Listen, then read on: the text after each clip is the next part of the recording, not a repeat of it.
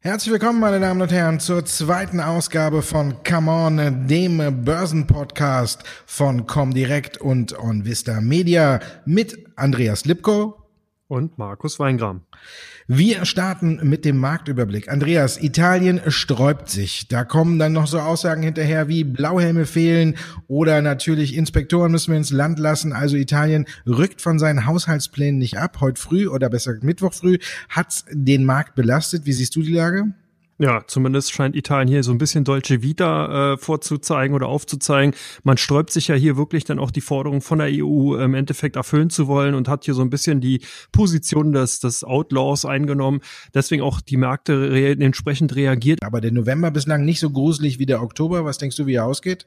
Ja, der, ich denke, der November dürfte eigentlich ganz gut noch ausgehen. Wir haben ja noch zwei, drei Wochen Zeit und demzufolge die politische Gemengelage scheint sich auch immer wieder glätten zu können, beziehungsweise scheinen die Marktteilnehmer hier wieder zurückzukommen und nicht ganz so in Panikmodus zu fallen wie noch vor einigen Monaten, wo man ja die Situation immer wieder auch frisch und neu denn gesehen hat. Demzufolge ist man so ein bisschen schon abgehärtet, schaut auf die Unternehmensbewertung und da hattest du ja auch schon bereits in der letzten Sendung gesagt, dass bei teilweise in Aktien ja auch schon wieder Kaufniveaus beziehungsweise Niveaus erreicht sind, wo Aktien interessant sind und ja, ich denke, äh, dann könnte der November eigentlich noch ganz versöhnlich ausgehen. Ja, vielleicht startet ja dann doch die Jahresendrallye. Wir warten mal ab. Heute gab es ja nochmal von der Konjunkturseite schlechte Nachrichten. Also so Deutschland wächst zum ersten Mal nicht mehr. Seit dreieinhalb Jahren ist die Wirtschaftsleistung wieder ein bisschen geschrumpft. Aber man kann es den Autowerten in die Schuhe schieben. Da äh, hapert es ein bisschen und die kommen nicht zu Potte und deswegen einmalige Ausrutscher. Also auch von daher alles unter das fällt alles unter das Thema abhaken. Was denkst du denn? Glaubst äh, wie wird der Dezember sich gestalten? Meinst du, dass die Marktteilnehmer wirklich verschreckt sind und sich ein Stück weit zurückziehen? Oder ist da doch ein Silberstreif am Horizont zu erkennen? Ja, ich würde sagen, wir das ist noch ein bisschen früh, ne? Ich würde erst mal abwarten, wie der November ausgeht. Und das, denke ich, wie der, das Ende des Novembers wird den Anfang des Dezembers bestimmen. Wenn wir hier jetzt ein bisschen Schwung wieder in die Märkte kriegen, wenn sich der Brexit als sanften Ausstieg äh, oder als sanfter Ausstieg entwickelt, dann könnte das Ganze schon ein bisschen Schwung aufnehmen. Am 21. November auf jeden Fall auch nochmal äh, treffen sich die Finanzminister der EU-Staaten und dann kommt natürlich nochmal der Haushaltsplan von Italien auf den Tisch und da muss man mal gucken, wie das Spektakel dann auch weitergeht. Strafen oder ob die Märkte die Sache selbst in die Hand nehmen, die italienischen Staatsanleihen oder die Renditen dafür in die Höhe treiben und dass Italien vielleicht dann einlenkt. Also wir haben immer noch viele Probleme im Markt. Man muss mal gucken, wie viele man davon im November wegkommt. Dann können wir auch einen, äh, wegbekommt, dann können wir vielleicht auch einen guten Dezember sehen. Das könnte auf jeden Fall sein, da hast du vollkommen recht.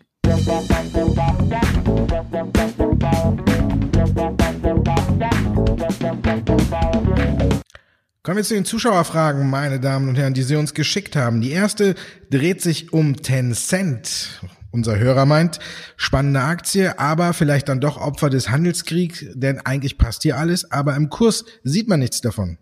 Ja, die Aktie ja doch einer der Outperformer in den letzten Jahren gewesen. Hier hat man ja doch sehr, sehr gute Kursgewinne machen können.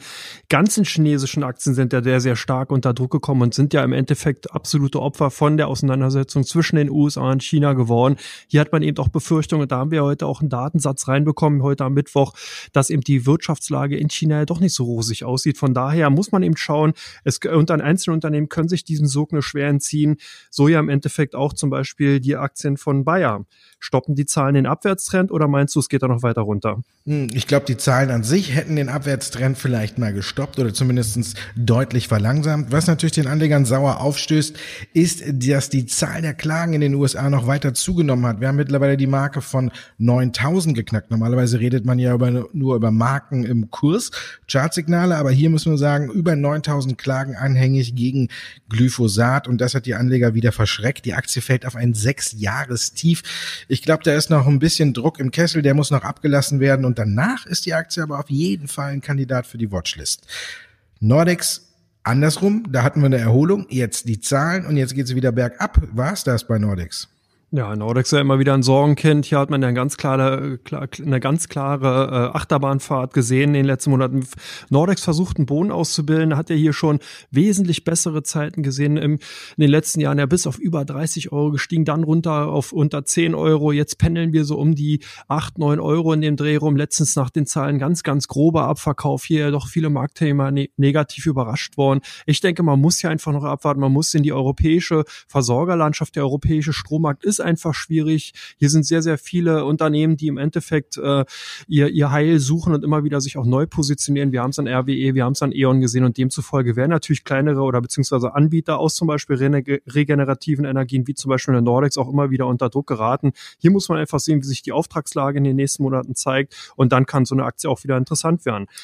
Interessant natürlich vielleicht auch, oder mal sehen, was du dazu sagst, Apple.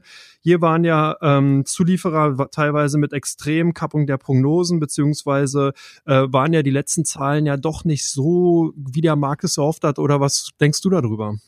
Ja, der Ausblick hat nicht ganz so gestimmt. Man hat natürlich bei Apple ein stärkeres Weihnachtsquartal erwartet. Apple startet ja auch mit dem Quartal ins neue Geschäftsjahr. Das war das eine Problem.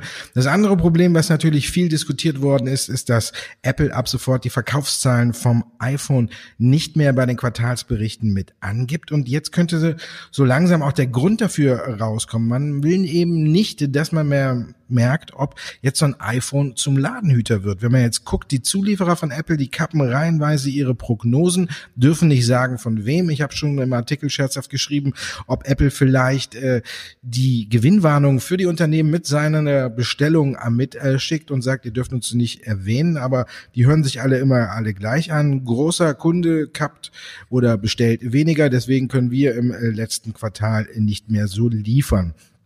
Ja, aber bei Apple gilt schon immer für mich so ein bisschen das Motto totgesagte Leben länger. Apple hat schon viele solcher Phasen erlebt im Kurs, es ging runter. Solange Warren Buffett nicht aussteigt, ist die Aktie für mich interessant. Hier müsste eigentlich jeder dann für sich selbst entscheiden, wo er dann letztendlich die Hand aufhält, wenn es noch ein bisschen weiter bergab geht. Die Hand aufgehalten hat nicht SAP, die haben was auf den Tisch gelegt und zwar acht Milliarden für einen Zukauf. Der, das kam nicht ganz so gut am Markt an. Wie siehst du das? Ja, na, im Endeffekt muss man hier auch aufpassen. Unternehmen neigen ja immer dazu, gerade an Ende von großen, von langen Trends, wie zum Beispiel jetzt den Aufwärtstrends an den Märkten, zuzugreifen und da denn doch oder die ein oder andere Übernahme teuer zu bezahlen. Das haben wir in den letzten Jahren öfters mal gesehen oder in den letzten Jahrzehnten muss man ja bald sagen, erinnert man sich ja an die Jahr 2000 zurück, sind ja doch mega Übernahmen denn eben auch vollzogen worden. Auch dieses Mal SAP mit dem Kauf vor über 8 Milliarden US-Dollar. Da muss man sich natürlich fragen, ob das überhaupt möglich ist, gerade nach so einem langen Konjunkturzyklus, nach so einer langen Phase Phase des Aufstiegs und der, der hohen Wachstumszahlen, ob sich sowas amortisieren kann. Ich denke, dass die Anleger hier sicherlich schon mal auch vorsichtig und mit Skepsis reagiert haben. Das war richtig. Die Aktie hat gut performt. Im Endeffekt war knapp unter, äh, bei knapp un, äh, um 109 Euro. Im Endeffekt jetzt sehen wir einen Rücklauf. Äh, ich sehe auch gar nicht so große äh, Wahrscheinlichkeiten, dass wir noch weiter und tiefere Kurse sehen, sondern wir haben ja schon eine ordentliche Korrektur im Endeffekt jetzt vollzogen. Spannend wird es dann natürlich in den nächsten Wochen, wenn die Marktteilnehmer das dann auch verdaut haben, wenn das Unternehmen hier im Endeffekt dann auch das Jahresendgeschäft abgefrühstückt hat, was dann mit aus den Aktien werden kann.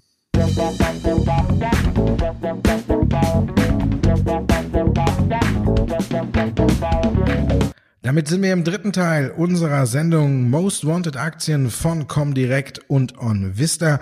RWE viel gesucht bei der Comdirect. Andreas, wie ist deine Einschätzung? Ja, hier sicherlich ganz klar die Zahlen, die vorgelegt worden sind, hält an ihrer Dividendenpolitik fest. Die Anleger sind erfreut darüber, demzufolge auch eines der meistgehandelten Aktien auf der Kaufseite. Infineon. Die Zahlen haben mir gefallen. Die Aktie läuft nicht ganz so gut, ist belastet durch die ganzen Gewinnwarnungen der Konkurrenz, aber auf lange Sicht für mich ein sehr interessanter Wert. Wir kommen zu Amazon. Ja, Amazon hier ein Dickgewicht oder ein Dickschiff, ein Schwergewicht aus dem Nasdaq, sicherlich in der gleichen Kategorie zu nennen wie eine Apple, hier ja beide lange Zeit Wettläufer, wer zuerst die eine Billion US-Dollar-Marke knackt. Im Endeffekt ist das Unternehmen auch interessant dahingehend, weil man sich immer wieder neu erfindet. Und das scheint unsere Kunden auch dahingehend äh, anzunehmen, deswegen auch hier eine der meistgehandelten Aktien. Steinhoff, Hohe Ausschläge im Kurs, mal gute Nachrichten, mal schlechte Nachrichten. Der Preis sagt alles, 13 Cent. Für mich ein Zockerpapier für Anleger, die wirklich ganz, ganz, ganz, ganz starke Nerven haben. Und das noch äh, auf, ähm, sage ich mal, lange Zeit. Dann gucken wir noch auf Dialog Semiconductor. Ja, Dialog, ein Zulieferer im Endeffekt von Apple gewesen. Du hattest ja bereits schon im zweiten Teil äh, erwähnt. Hier hat man ja lange Zeit versucht, beziehungsweise auch teilweise erfolgreich geschafft, sich von eben der Übermacht Apple zu lösen. Man hat hier durch Zukäufe im Endeffekt das Geschäftsfeld breiter aufgestellt. Demzufolge die Aktien sicherlich auch interessant. Sollte die Loslösung klappen, könnte man hier im Endeffekt einen Turnaround sehen. Das scheint zumindest auch die Kunden von uns so zu sehen und deswegen auch mit äh, unter den meistgehandelten Aktien. Und bei euch poppt noch auf die Evotech. Ja, deutlich, äh, das Interesse ist deutlich gestiegen an der Aktie in der letzten Woche. Gute Zahlen, gute neue Kooperationen. Es läuft wieder bei Evotech. Man könnte davon ausgehen, dass die Aktie wahrscheinlich wieder Anlauf nimmt auf ein neues Allzeithoch. Die Entwicklung ist gut, der Markt eher schwach, aber Evotech kann sich dagegen stemmen, hat ja auch in dem Jahr schon Gutes gezeigt an Performance. Vielleicht kommt das auch wieder. Das war's für der heutigen Ausgabe von Come On, meine Damen und Herren. Ich darf mich bei Ihnen bedanken, dass Sie uns zugehört haben und ich darf mich natürlich auch bei dir bedanken, Andreas. Ja, danke Markus. Ich wünsche dir auch viel Vergnügen noch. Ja, und Ihnen natürlich, meine lieben Zuhörer, viel Erfolg an der Börse.